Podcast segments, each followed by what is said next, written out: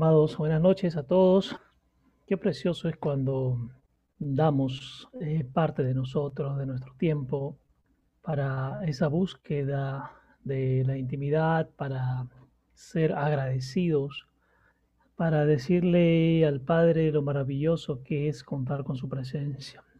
Es precioso porque a través del tiempo que venimos aprendiendo, hemos llegado a conocer que la adoración no tiene el propósito de ministrar el corazón de las personas, de los hombres y mujeres, sino que la adoración tiene el propósito de ministrar el corazón del Padre. Y cuando nosotros nos entregamos por completo y nos abandonamos ante su presencia, ese corazón se llena, amados del Padre, para que ahora Él, a través de su Santo Espíritu, nos ministre. Primero reconocer quién es Jesús, hacer que nuestro corazón se haga y sea un trono para Él. Esto es precioso. Y es que, amados, estamos retomando esta, esta enseñanza denominada, o esta serie de enseñanzas denominadas los que siguen a Jesucristo, y que hace dos semanas eh, habíamos iniciado con una lectura preciosa, con una lectura tremenda, muy revelatoria y que eh, nos ha permitido también conocer más a fondo qué era lo que nos quería transmitir quien escribió el libro de, de Juan en el capítulo 16, versículo del 1 al 33, es decir, todo ese capítulo. Y habíamos llegado a compartir y a leer desde el versículo 1 hasta el versículo 15 tremendo lo que el Espíritu traía, ¿no? Que nos advertía, nos avisaba, nos preparaba, nos mostraba y nos enseñaba acerca de prepararnos. Prepararnos, que significa búsqueda de su presencia, dejarnos enseñar, considerarnos que todavía nos falta mucho por seguir aprendiendo. Y es que esto compartí el otro día en un almuerzo con un amado pastor y me hacía la pregunta de qué era para mí la humildad. Y yo le compartía algo que hace mucho, mucho tiempo compartimos, amados, en una enseñanza, cuando el Señor ponía en nuestro corazón que la humildad no es poner cara de compungido, que la humildad no es mostrar una cara de dolor, sino que la humildad es en detenerse, saber esperar, callar y oír para que sea el Espíritu Santo quien nos diga hacia dónde nos movemos, cuando hablamos, cuando hacemos algo. La humildad, le decía yo, y él decía, qué tremendo esto que estás compartiendo. La humildad no es un gesto, la humildad no es un rostro, la humildad no es decirlo para parecerlo, la humildad es permanecer en silencio para que el Espíritu hable primero en nosotros, luego a través de nosotros, y entonces nos dejamos guiar por su presencia. Y es que es cierto cuando compartíamos del verso 1 al verso 15, y es que el Señor nos decía, prepárense, prepárense para los tiempos que vienen. Esto que hoy pasamos ya desde hace más de un año, amados, si nos dejamos guiar por el Espíritu, esto ya estaba esto no es algo que nos toma por sorpresa. Pueden venir muchas situaciones, pero ya nada nos sorprende porque el Señor dijo, prepárense inclusive para los tiempos difíciles que vendrán. Y esto que hoy vivimos, amados, es solamente un proceso de preparación para muchas cosas que vendrán, pero que no nos asustan, pero que no nos llenan de temor, pero que no nos atemorizan. Por el contrario, nos preparan y nos hacen fuerte para poder hacerle frente, no con nuestras fuerzas, sino con el Santo Espíritu de Dios. Y es que nos decía y nos hablaba que cuando nos preparamos será entonces un poco más difícil, correcto, tropezar, caer, sobre todo que no nos agarren desprevenidos, dice eh, Juan en el verso 1, para que no nos rindamos y que no caigamos en confusión o duda. Y es que pasarán muchas situaciones en las que inclusive sin estar presentes, nos tendrán presentes a través de lo que expresen, de lo que digan, de lo que comenten. Es más, es probable que seamos rechazados, repudiados, ignorados, pero es tremendo porque la palabra dice también alegrense, porque eso es sinónimo que estamos avanzando en las cosas de Dios. Esto es precioso. Y también nos, eh, enseñaba y nos mostraba dentro de esta lectura, dice, tengo que irme, dijo el Señor Jesús, porque les conviene, porque si no me voy entonces aquel que es el amigo, el ayudador, consolador, abogado, intercesor, consejero, fortalecedor, no vendrá. Y esto es tremendo porque compartíamos, en, recuerdo claramente en esa sesión, en esa semana, y surgió allí una pregunta en que Jesús eh, ya vino por segunda vez o todavía no ha venido por segunda vez. y ahí salieron muchas interrogantes y compartíamos un poco también desde el verso 12 al verso 15, que permítame, lo voy a leer. Dice, todavía tengo muchas cosas que contarte, pero ahora no puedes manejarlas, no las soportarás oír ahora. Pero cuando venga el amigo, el espíritu de la verdad, qué precioso, el espíritu de la verdad, es decir, aquel que trae la verdad, te tomará de la mano y te guiará toda la verdad que existe. Y él no buscará llamar la atención acerca de sí mismo, no hablará, esto es tremendo porque nos deja una gran enseñanza, el Espíritu Santo de Dios, amados, quien conoce al Padre cara a cara, cuando viene y revela, no habla por su propia voluntad, no habla por su propia iniciativa, sino que trae aquello que, voy a usar este término y, que lo compartí en mi versión, dice, le quita al Señor Jesucristo para traerlo a nosotros. Miren qué tremendo.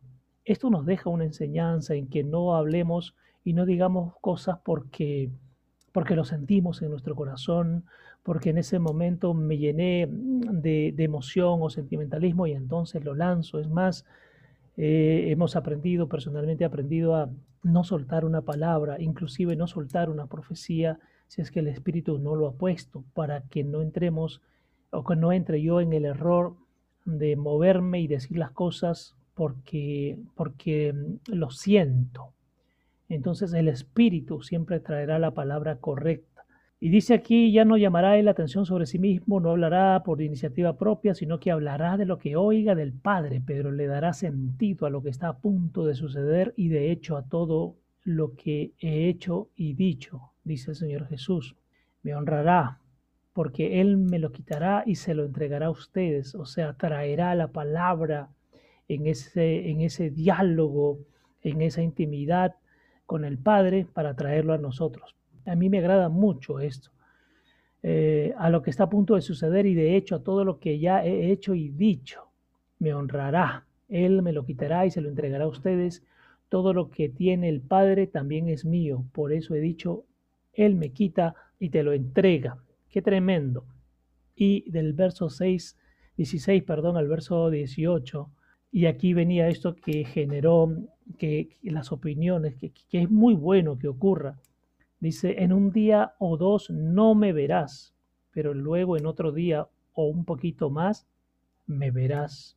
Eso provocó un nido de preguntas entre los discípulos, dice mi versión. Qué tremendo. Es decir, si habla de un nido, es que salieron muchas interrogantes, muchos cuestionamientos, muchas preguntas sobre qué ha querido decir el, el maestro, el Señor. Y él les dijo, eso ha provocado un nido de preguntas entre los discípulos. ¿De qué está hablando? En un día o dos no me verás, pero luego en otro día o así me verás. ¿Y por qué estoy en camino al Padre? ¿Qué es este día más o menos? No sabemos de qué está hablando.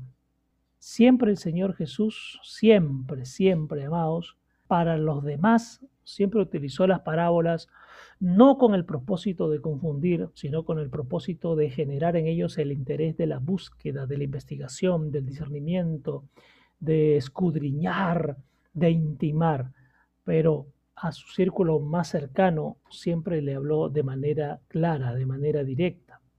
Y a partir de ahí, amados, vamos a continuar con esta preciosa lectura. Estamos en el libro de Juan, ¿correcto? Estamos en el libro de Juan, para los que eh, veo muchas personas que nos visitan también por primera vez. Vamos a, a, retomar entonces y nuestro texto, la base del texto que estamos compartiendo es el libro de Juan, capítulo 16, verso del 1 al 33. Juan, capítulo 16, verso del 1 al 33. A partir de allí es que vamos a retomar con esta lectura que habíamos iniciado hace dos semanas. Listo, vamos para allá entonces, amados. Vamos del verso 19 al verso 28, pero les he separado allí para ir paso a paso. Centrémonos primero del verso 19 al verso 20.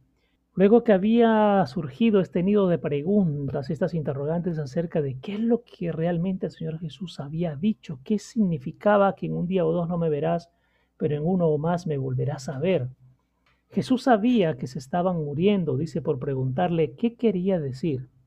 Así que dijo, están tratando de entender entre ustedes lo que quise decir cuando dije, en un día o dos no me van a ver, pero luego en otro día más o menos me verás? Entonces fijen esto firmemente en sus mentes. Miren qué interesante, porque entonces les iba a dar a través de este ejemplo el significado de aquello que él estaba mencionando, que él estaba compartiendo, para que además sea mucho más sencillo de comprender y entender.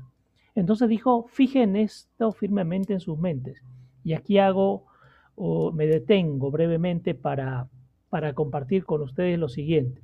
¿Por qué la importancia cuando Jesús se enseñaba de fijar eh, las enseñanzas en nuestra mente? ¿Qué relación tiene? ¿Por qué eh, el Señor hace un énfasis especial en este punto?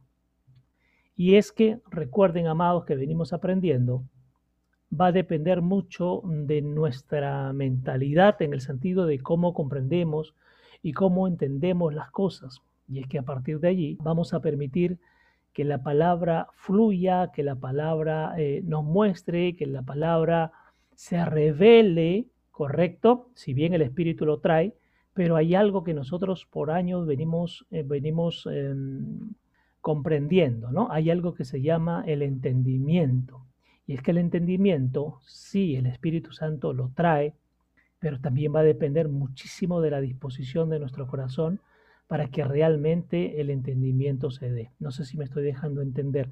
Por eso mucho el Señor hablaba de eh, sea transformada o sea renovada tu mentalidad, porque yo podría decir que la mentalidad es una especie de filtro para que las cosas del Señor sean entendidas si es que no hay una apertura de mi mentalidad, si yo considero que la manera en que siempre he pensado, que siempre he creído, o que me, que me han enseñado es la única, y no soy capaz de abrir esa mente para que el Espíritu Santo de Dios me traiga la revelación, amados, entonces va a ser muy difícil, va a ser muy complicado que la palabra se revele en nosotros, que la palabra se muestre en nosotros. Entonces, hago énfasis aquí nuevamente eh, en lo que mm, estábamos compartiendo, correcto, en lo que estábamos compartiendo, porque es que el Señor toca esto de eh, la mente.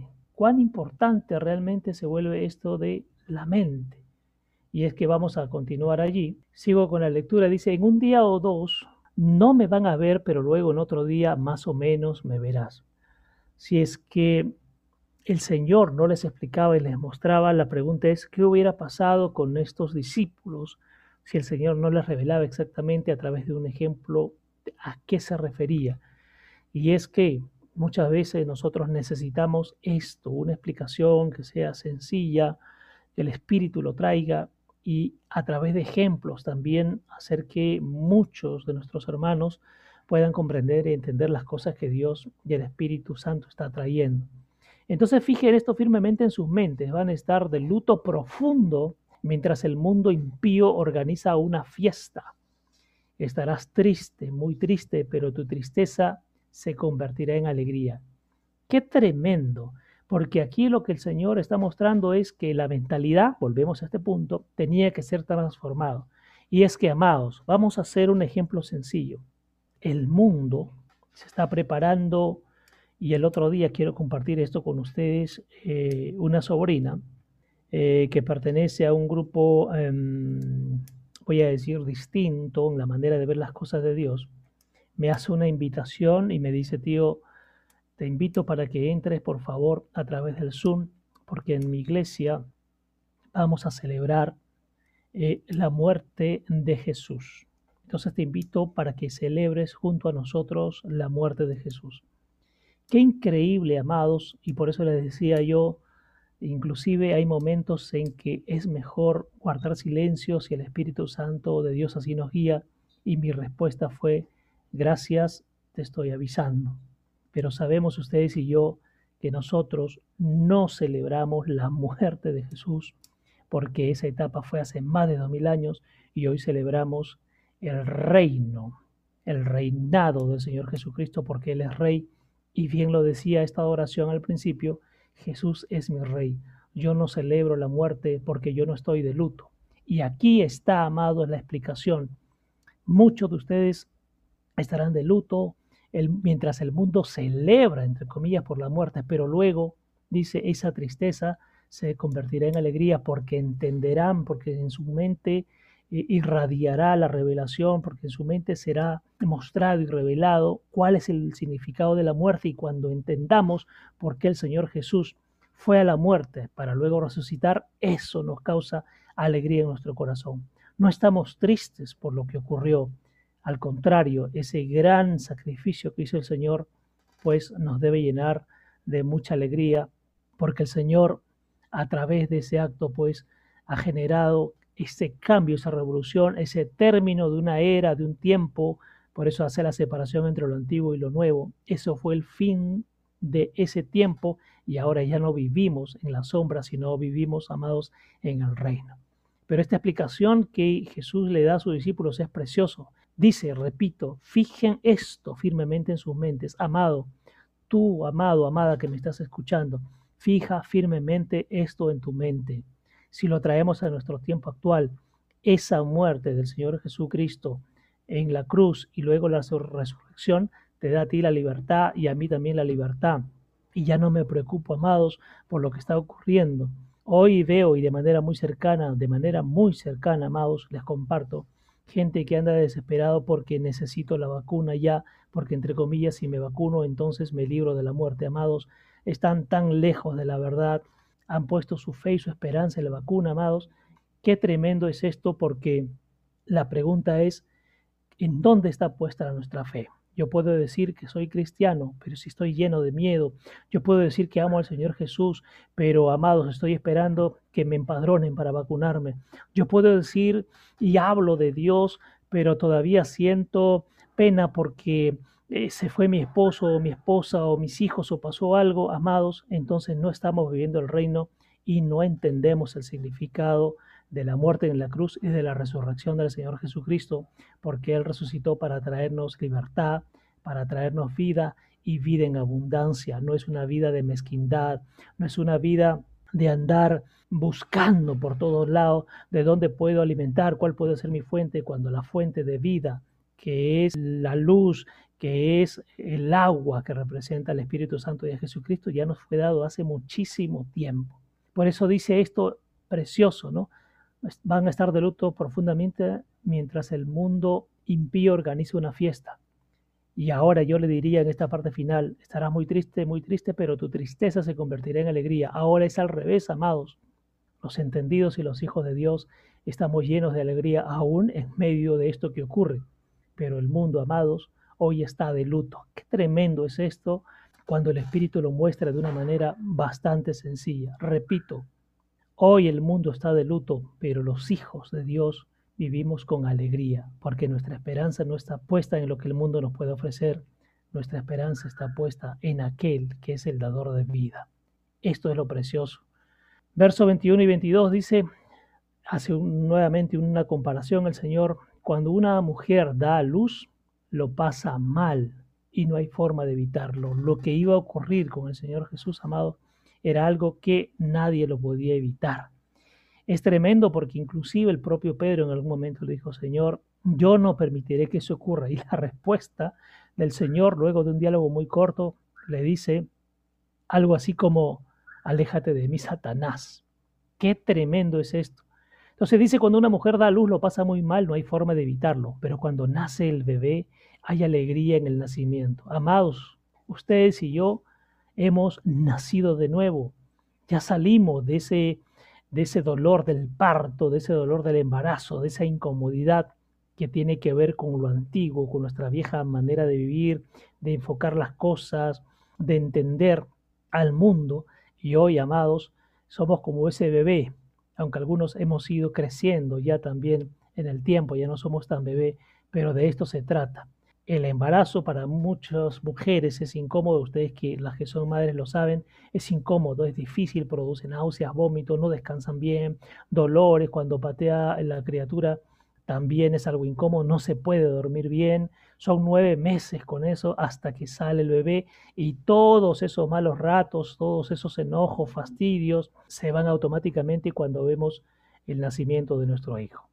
Igual es esto, amados. Cuando nace el bebé hay alegría en el nacimiento.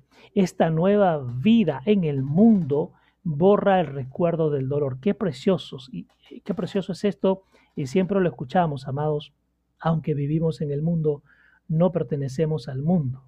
Pero en esta nueva vida en el mundo, dice usted, Señor, es claro, todavía estaremos acá, pero esta nueva vida, a través de ese nuevo nacimiento, borra el recuerdo de todo dolor. Esto es precioso. Cuando alguien me dice en alguna conversación, pero tú eras así, créeme que no me acuerdo. Y si tú te has quedado en el pasado, ese es tu tema, ese es tu problema. Yo no recuerdo el Quique de hace dos, tres meses, no lo recuerdo, porque si hice las cosas mal y fui a la presencia del Padre y el Padre me perdonó, con eso es más que suficiente, amados, y no podemos agarrarnos a latigazos y no podemos seguir juzgando a los demás. Quien se quiera quedar en el pasado, que se quede, porque además es su derecho, pero los hijos del reino seguimos avanzando. La tristeza que tienes en este momento, dice, es similar a ese dolor pero la alegría que viene también es similar. Así como la tristeza me ha causado mucho dolor, ¿correcto? Cuando paso al otro lado, la alegría es tan profunda, amados, que es indescriptible. ¿Cuántos de nosotros no nos gozamos por lo maravilloso que el Padre ha hecho, está haciendo y seguirá haciendo en nuestra vida?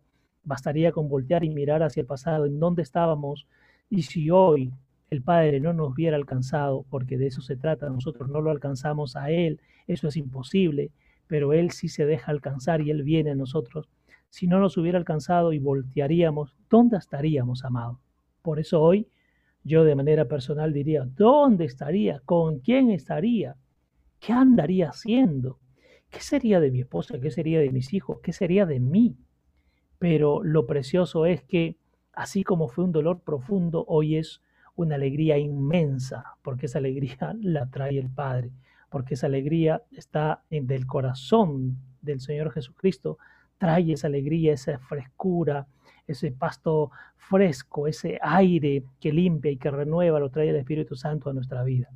Entonces dice, pero la alegría que viene también es similar. Miren, y aquí viene algo precioso. Cuando te vuelva a ver, dice el Señor, estarás lleno de alegría y será una alegría que nadie te podrá robar. Qué tremendo, amado. Y es que aquí quiero detenerme un ratito para ir aclarando lo que conversamos hace dos semanas. ¿eh? Si dice cuando te vuelva a ver estarás lleno de alegría, ojo con esto y luego vamos a ir compartiendo.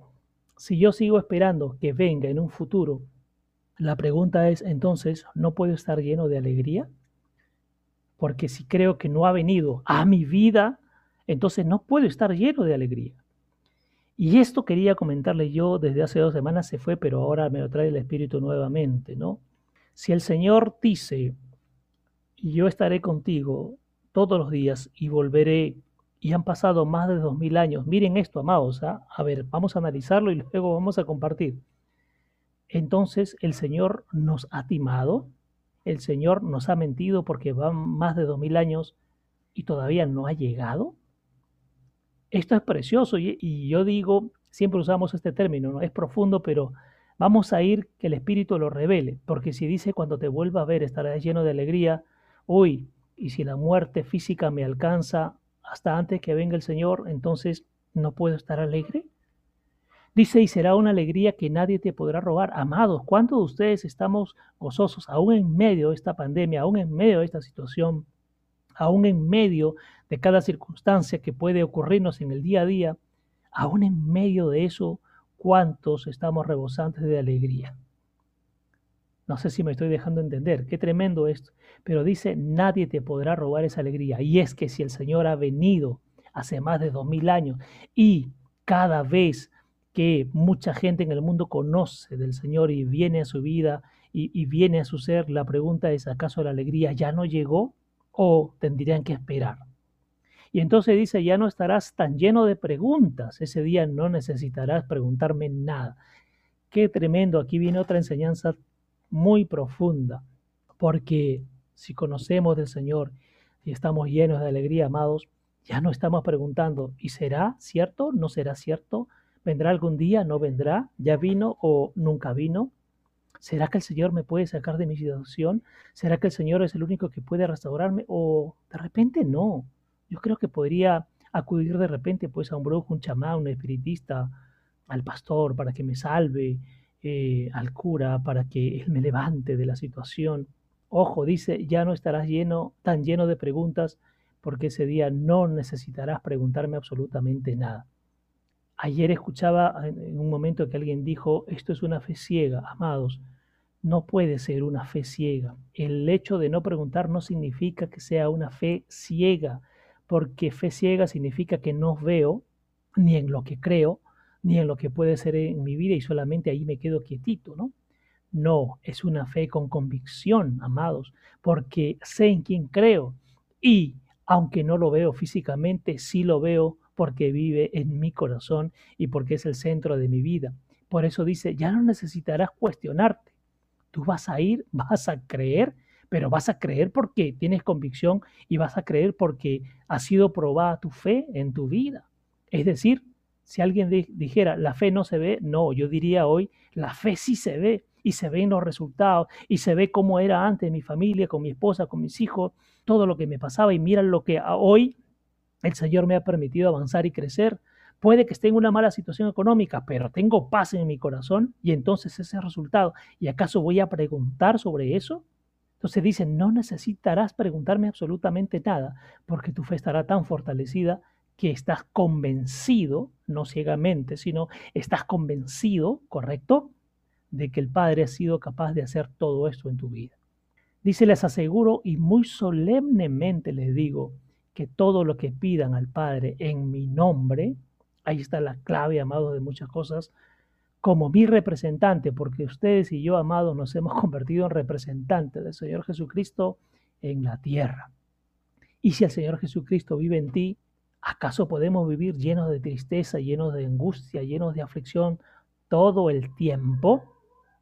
Entonces dice todo lo que le pidan al Padre en mi nombre como mi representante, Él les dará. ¿Y por qué lo dará? Porque soy guapo, porque he leído mucho. Nada, dice, les dará por la relación que ustedes tengan conmigo. Es decir, cuál es nuestro nivel de intimidad, cuál es nuestro nivel de búsqueda, cuál es nuestro nivel de conocimiento, pero no de conocimiento de lo escrito, sino de conocerlo a Él. Realmente, ¿cuándo, ¿cuánto lo conocemos? Y es que entonces, a partir de allí, amados y amadas, es que viene lo tremendo. Y allí se cumple, por eso lo veníamos compartiendo ya desde que empezamos esta serie, o antes, yo les decía, si yo le pido al Padre, pero no es pedir, ojo con esto, no es que yo pida solo mi necesidad, sino que voy más allá de eso, porque puedo terminar pidiendo su presencia, porque puedo terminar pidiendo su paz, porque puedo terminar pidiendo que además levante a otro hermano. No solamente me centro en mí, ¿correcto? Entonces, miren esto precioso. ¿De qué depende cuando pido? De la relación. Si yo tengo una relación apropiada y estoy llorando en una persona y digo, Padre, que el nombre precioso de tu Hijo Jesús, por la relación que tengo con Él, trae sanidad sobre este hombre, pero sobre todo que se haga tu voluntad, el Padre lo puede traer. Padre, mire este hombre que está tullado en el nombre de Jesús. digo con autoridad, levántate en el nombre de Jesús, ese hombre, esa mujer se puede levantar. Y es que de esto se trata el pedir. Mucha gente ha entendido el pedir como, uy, ya, Padre, necesito comer, entonces envíame dinero. Padre, necesito una casa, entonces envíame una casa. Amados, estoy viendo mi necesidad, estoy metiéndome en mí mismo y estoy ciego porque no puedo ver lo que hay alrededor y las necesidades de otra gente, que son necesidades espirituales más que necesidades eh, naturales o materiales. Vamos al siguiente mm, verso del 23 al 24. Dice, esto es lo que quiero que hagas. Miren qué precioso.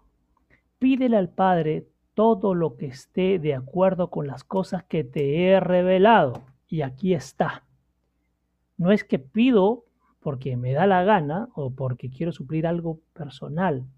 Ojo, porque inclusive cuando oro, el Padre ya sabe las necesidades, o sea, que tenemos. No es necesario pedirle y el Padre en su tiempo, en el momento determinado, va a suplir esas necesidades. Así que tranquilos ahí, amados. El Padre sabe lo que, lo que nosotros necesitamos. Pero miren lo que dice, es precioso lo que el Señor Jesús enseña. Esto es lo que quiero que hagas correcto como diciendo, no te vayas por otro lado, sino esto es, pide al Padre todo lo que esté de acuerdo con las cosas que te ha revelado.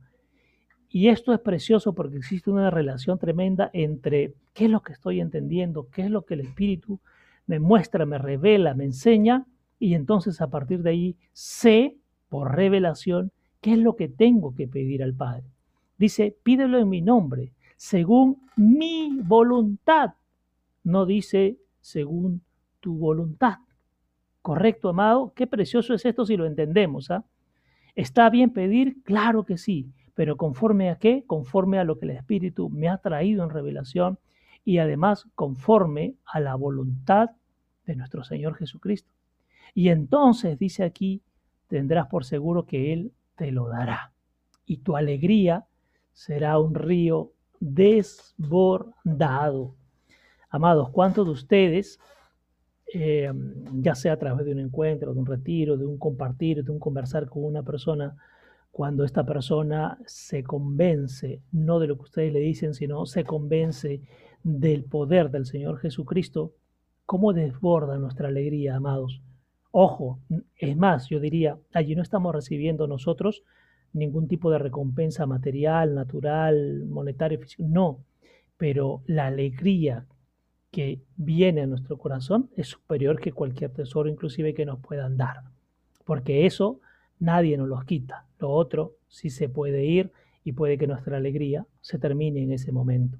Entonces, esto es precioso, me gusta, dice, esto es lo que quiero que hagas. Pídele al Padre todo lo que esté de acuerdo con las cosas que yo o que el Espíritu te ha revelado.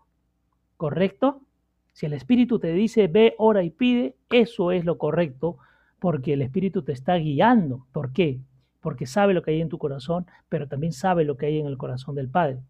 Dice además, pídelo en mi nombre. Ojo con esto, para los que nos escuchan, eh, no sé si hoy o, ayer publiqué esto también porque el Padre lo puso, es en el nombre de quién estamos pidiendo las cosas o a quién usamos como intermediario o intermediaria para tratar de llegar al Padre. Y es más, el Señor Jesucristo, cuando muere en la cruz y rompe el velo, abrió el lugar santísimo al cual ustedes y yo tenemos acceso directo al Padre. Miren qué precioso. En muchos lugares, en muchos grupos de enseñanza, voy a decirle de esta manera para que se entienda, en muchos grupos de enseñanza a nivel mundial, se considera que el líder, ya sea pues el anciano, el pastor, el, el cura, es el único que tiene que yo me acerco a él para que él vaya y le pida al Padre. No está mal, pero tampoco es lo mejor, porque el Señor Jesucristo dijo, ustedes pueden ir ya ahora de manera directa a hablar con Él. Entonces dice, pidan en mi nombre según mi voluntad y seguro que Él te lo dará. Tu alegría será un río desbordado. Quiere decir, amados, que no habrá nadie que detenga esa alegría que viene a nuestra vida, no por emoción, no por sentimiento, no por ilusión, no porque me dieron algo, sino porque sé que el Padre y el Señor Jesucristo se mueven en mi vida, porque sé que el Espíritu Santo es quien me está guiando. Eso es el río desbordado, ¿correcto? Dijo el Señor Jesucristo, porque de mí brotarán ríos de agua viva. No dice ríos de agua muerta ni ríos de agua turbia, sino ríos de agua viva. Y si eso lo traemos aquí, dice, si entonces se mueven conforme a mi voluntad, yo los haré desbordar dentro de su corazón y de todo su ser como un río, serán como un río desbordado que nadie podrá detener. Por eso decía más arriba, nadie te podrá robar la alegría que yo te doy. Y cuando dice nadie es nadie, amados, ni nada. Y ese nadie involucra a nuestros seres queridos, ese nadie involucra a gente que conocemos, ese nadie involucra a nuestras relaciones que podamos tener con el esposo, la esposa, el enamorado, el novio, no lo sé. Ese nadie te lo podrá robar significa que nuestra alegría no está puesta en cosas materiales. Las cosas materiales hasta se pueden ir, pero la alegría se mantiene, porque mi confianza está puesta en el Señor Jesucristo. Qué tremendo, qué precioso esto, me agrada mucho. Vamos del verso 25 al 28. Miren, esto es tremendo. Dice, he utilizado figuras retóricas para decirte estas cosas. nosotros conocemos que el Señor siempre estuvo hablando en parábolas, mm, como les decía al principio, no para confundir, no para desviar, sino para encender en aquellos que se enciende ese fuego en su corazón de la búsqueda de la intimidad, de escudriñar, de preguntar y de meterse. Entonces dice esto, he utilizado figuras retóricas para decirte estas cosas. Pronto dejaré caer las cifras, es decir, dejaré ese lenguaje y les contaré sobre el Padre en un lenguaje sencillo. Si esto lo traemos al, al presente, amados, ya no necesitamos tener poses de que sabemos muchísimo y usamos un lenguaje técnico, no. Dice, dejaré caer todo eso, que inclusive pueden ser en lo natural, cuando nos reunimos, hasta velos, es que hablo tan técnico que solo me entiendo yo y nadie más me entiende.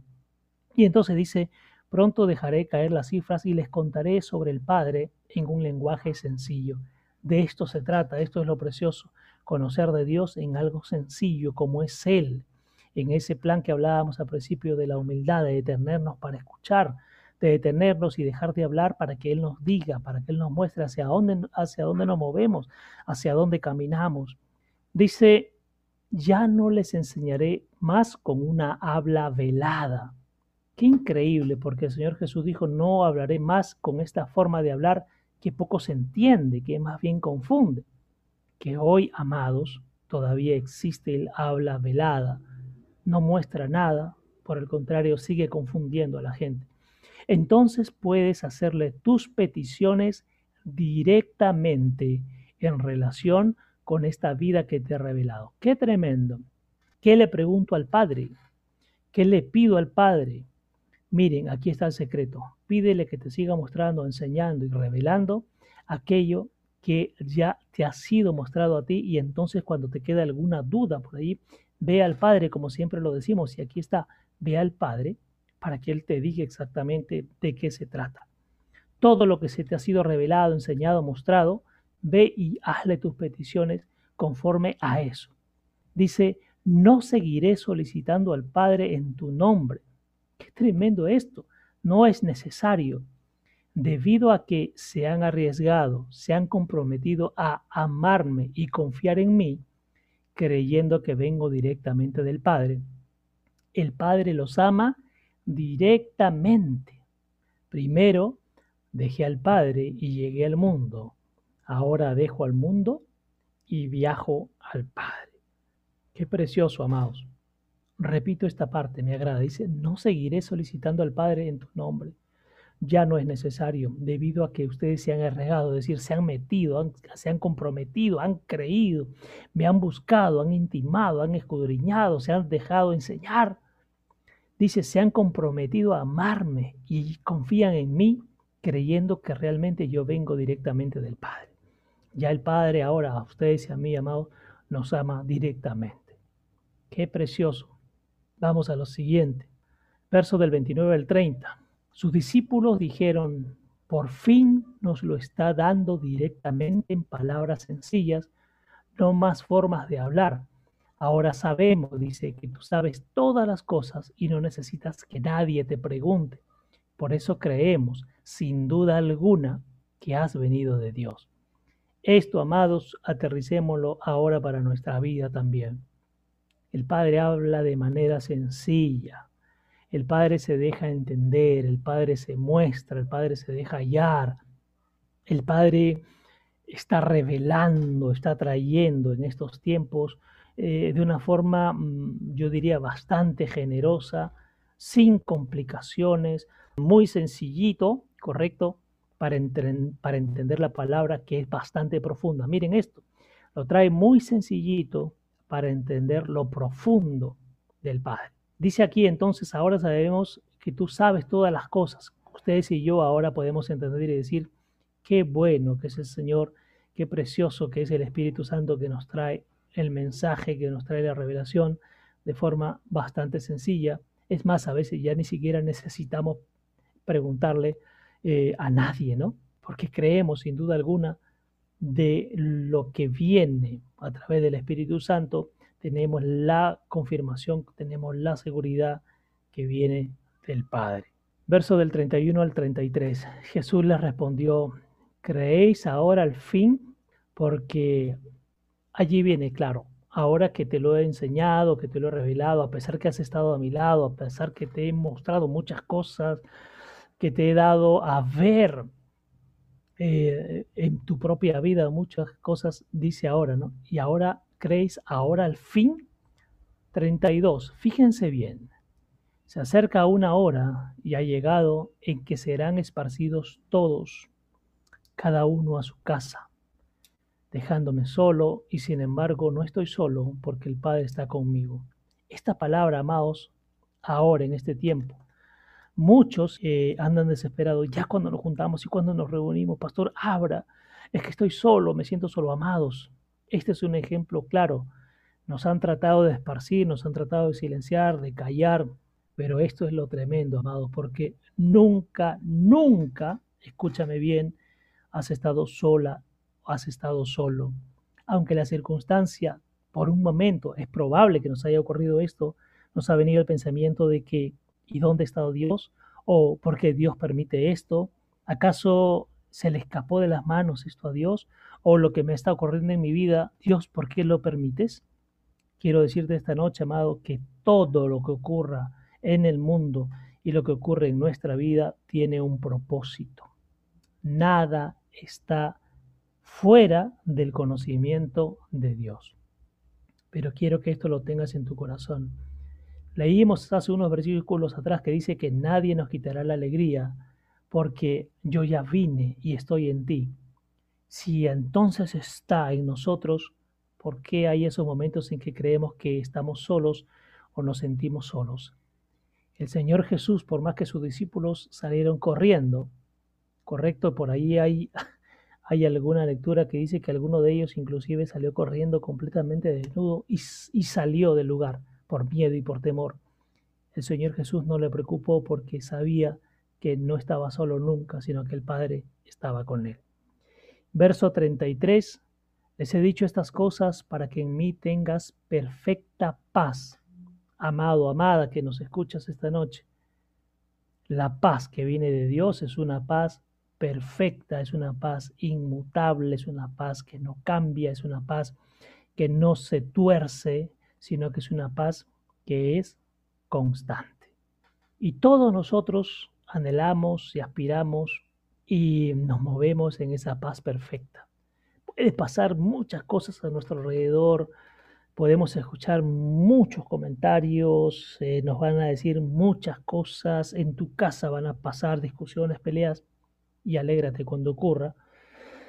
Eh, van a pasar situaciones muy difíciles en tu trabajo, sea porque tienes ese trabajo, sea porque no lo tienes, en, tu economía se van a mover, sea porque tienes mucho, también te causa un dolor de cabeza, o porque no tienes, también te causa un dolor de cabeza. Pero cuando nos mantenemos en la paz perfecta de Dios, amados, dejamos que el Espíritu sea quien nos guíe, que nos acompañe, quien nos ministre, quien nos enseñe, quien nos hable y nos diga cómo es la manera de actuar. Y entonces ya no nos movemos por lo que nosotros consideramos correcto, sino que nos movemos por lo que el Espíritu nos trae y nos dice que es correcto, aunque a nosotros no nos agrade muchas veces. En el mundo tienes, en otras versiones dice tendrán tribulación, aquí dice tienes, porque en las versiones que dice tendrán, lo proyecta un futuro. Aquí te dice, en el mundo tienes tribulación, o sea, aún en esta situación tenemos tribulación, angustia y sufrimiento, dice. Pero sé valiente, ten confianza, no en las personas, no en los bancos, no en esa, voy a decir, bendita vacuna. No te intimides, sé lleno de gozo. O sea, el gozo, amado, si hablamos de la perfecta paz, allí pregunto, ¿será que el gozo debería de ser permanente también? Dice, yo he vencido al mundo. Es decir, todo, amado, lo que ocurre, ya el Señor lo tiene en sus planes. Todo lo que pase, el Señor ya tiene conocimiento. Pero tú y yo estamos seguros que si Él ha vencido al mundo y Él vive en nosotros, entonces tú y yo, amados, somos vencedores. Y no es simplemente como si soy más que vencedor. Yo he escuchado a mucha gente decir, en Cristo tú y yo somos más que vencedores, pero estoy lleno de miedo. En Cristo tú y yo somos más que campeones. Uy, pero no tengo plata. En Cristo tú y yo. Uy, y si me da el COVID. En Cristo tú y yo. Uy, no me han empadronado para la vacuna. Un momento, amado de qué tipo de conquista o de qué tipo de, de vencimiento hacia el mundo estamos hablando. Acá dice, ¿ah? vas a tener tribulación, angustia y sufrimiento, pero que esa paz perfecta no se vaya de ti. Sé valiente, ten confianza, no en el mundo, no en el dinero, no en la vacuna. Ten confianza en mí y no te dejes intimidar. Sé lleno de gozo, o sea, a pesar de el gozo te acompaña, porque el gozo soy yo, dice el Señor Jesucristo. Ya he vencido al mundo. Mi conquista se ha cumplido. No dice se va a cumplir. Hay mucha gente que dice cuando venga físicamente, allí se cumplirá. Error. Ya se cumplió. ¿Cuándo, amados? En la cruz se cumplió.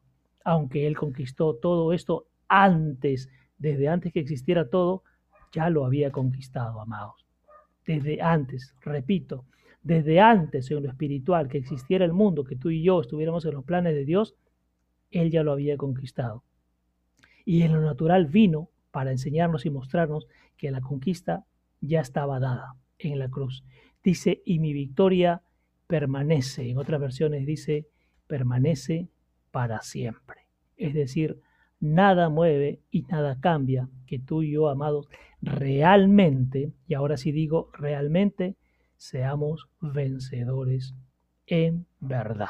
Miren este ejemplo que les doy y, lo comparto. Muy pocas veces hablo de algo que me pasa porque la palabra dice que hablemos de él más que de nosotros, ¿no? Pero a diferencia del resto de mi familia, la partida de mi padre ya hace un año exactamente generó mucho dolor, tristeza y hay todavía mucha gente que no lo separa.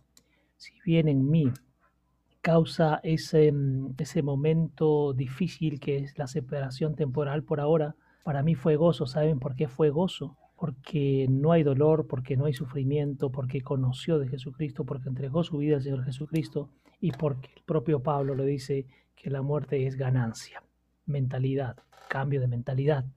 Si bien es ese dolor en el momento por la partida, temporal, digo yo, porque él regresó a casa, está, yo siempre digo aquí en, mi casa física, digo, está mejor que nosotros. Él ha vuelto a casa, ha vuelto a la esencia, ha vuelto al Padre y hoy se goza en su presencia, amados, porque aquí hay que desmistificar algo. Hay mucha gente que todavía sigue enseñando que si morimos eh, eh, vamos a dormir hasta el juicio. Alto ahí, amados. La palabra es clara. Cuando el Señor murió y resucitó, siendo el primogénito, a partir de ahí todos los que dormían ya pasaron juicio. Y si tú, amado, o yo, en este momento cerraríamos los ojos y caemos en la muerte física, que dura un segundo, el otro segundo, en el segundo segundo, valga la redundancia, ya estás delante de la presencia del Padre y has entrado al juicio. Entonces, esto es el gozo, como bien lo explicaban porque si el Señor Jesús dice, ya yo no voy a, entre comillas, a sacar cara por ustedes porque ustedes hablarán directamente con el Padre, es cierto, porque el Señor Jesús es Dios, pero además le añadimos esto precioso, si el Señor, Señor Jesús vive en ti, entonces te conoce perfectamente. Y si el Señor Jesús te conoce perfectamente y es Dios, la pregunta es, ¿acaso Dios ya no te conoce perfectamente? Y por eso dice, vayan directamente a Él, porque ahí no hay rodeos, como diríamos en el, en el lenguaje bien peruano, ¿no? Voy a ir a florearlo. ¿Qué lo vas a florear si te conoce perfectamente? Al contrario, está esperando un diálogo muy directo y abierto contigo. Por eso dice, pidan, porque Él ya los conoce. Por eso le decía yo, Señor, pido para que me des un momentito. Dice el Señor, oye, eso es añadidura. ¿Qué me andas pidiendo? Discúlpeme la expresión, esa tontería que yo te lo voy a dar cuando quiero darte algo mayor que tiene que ver con lo que el Espíritu te muestra, con lo que el Espíritu te revela, porque en esta lectura dice, pidan lo que el Espíritu les revela y pidan lo que yo les he enseñado. Tremendo es esto, ¿ah? Qué precioso. Amados, vamos llegando hasta aquí por hoy. Un gran abrazo para todos, sean muy bendecidos. Bye bye.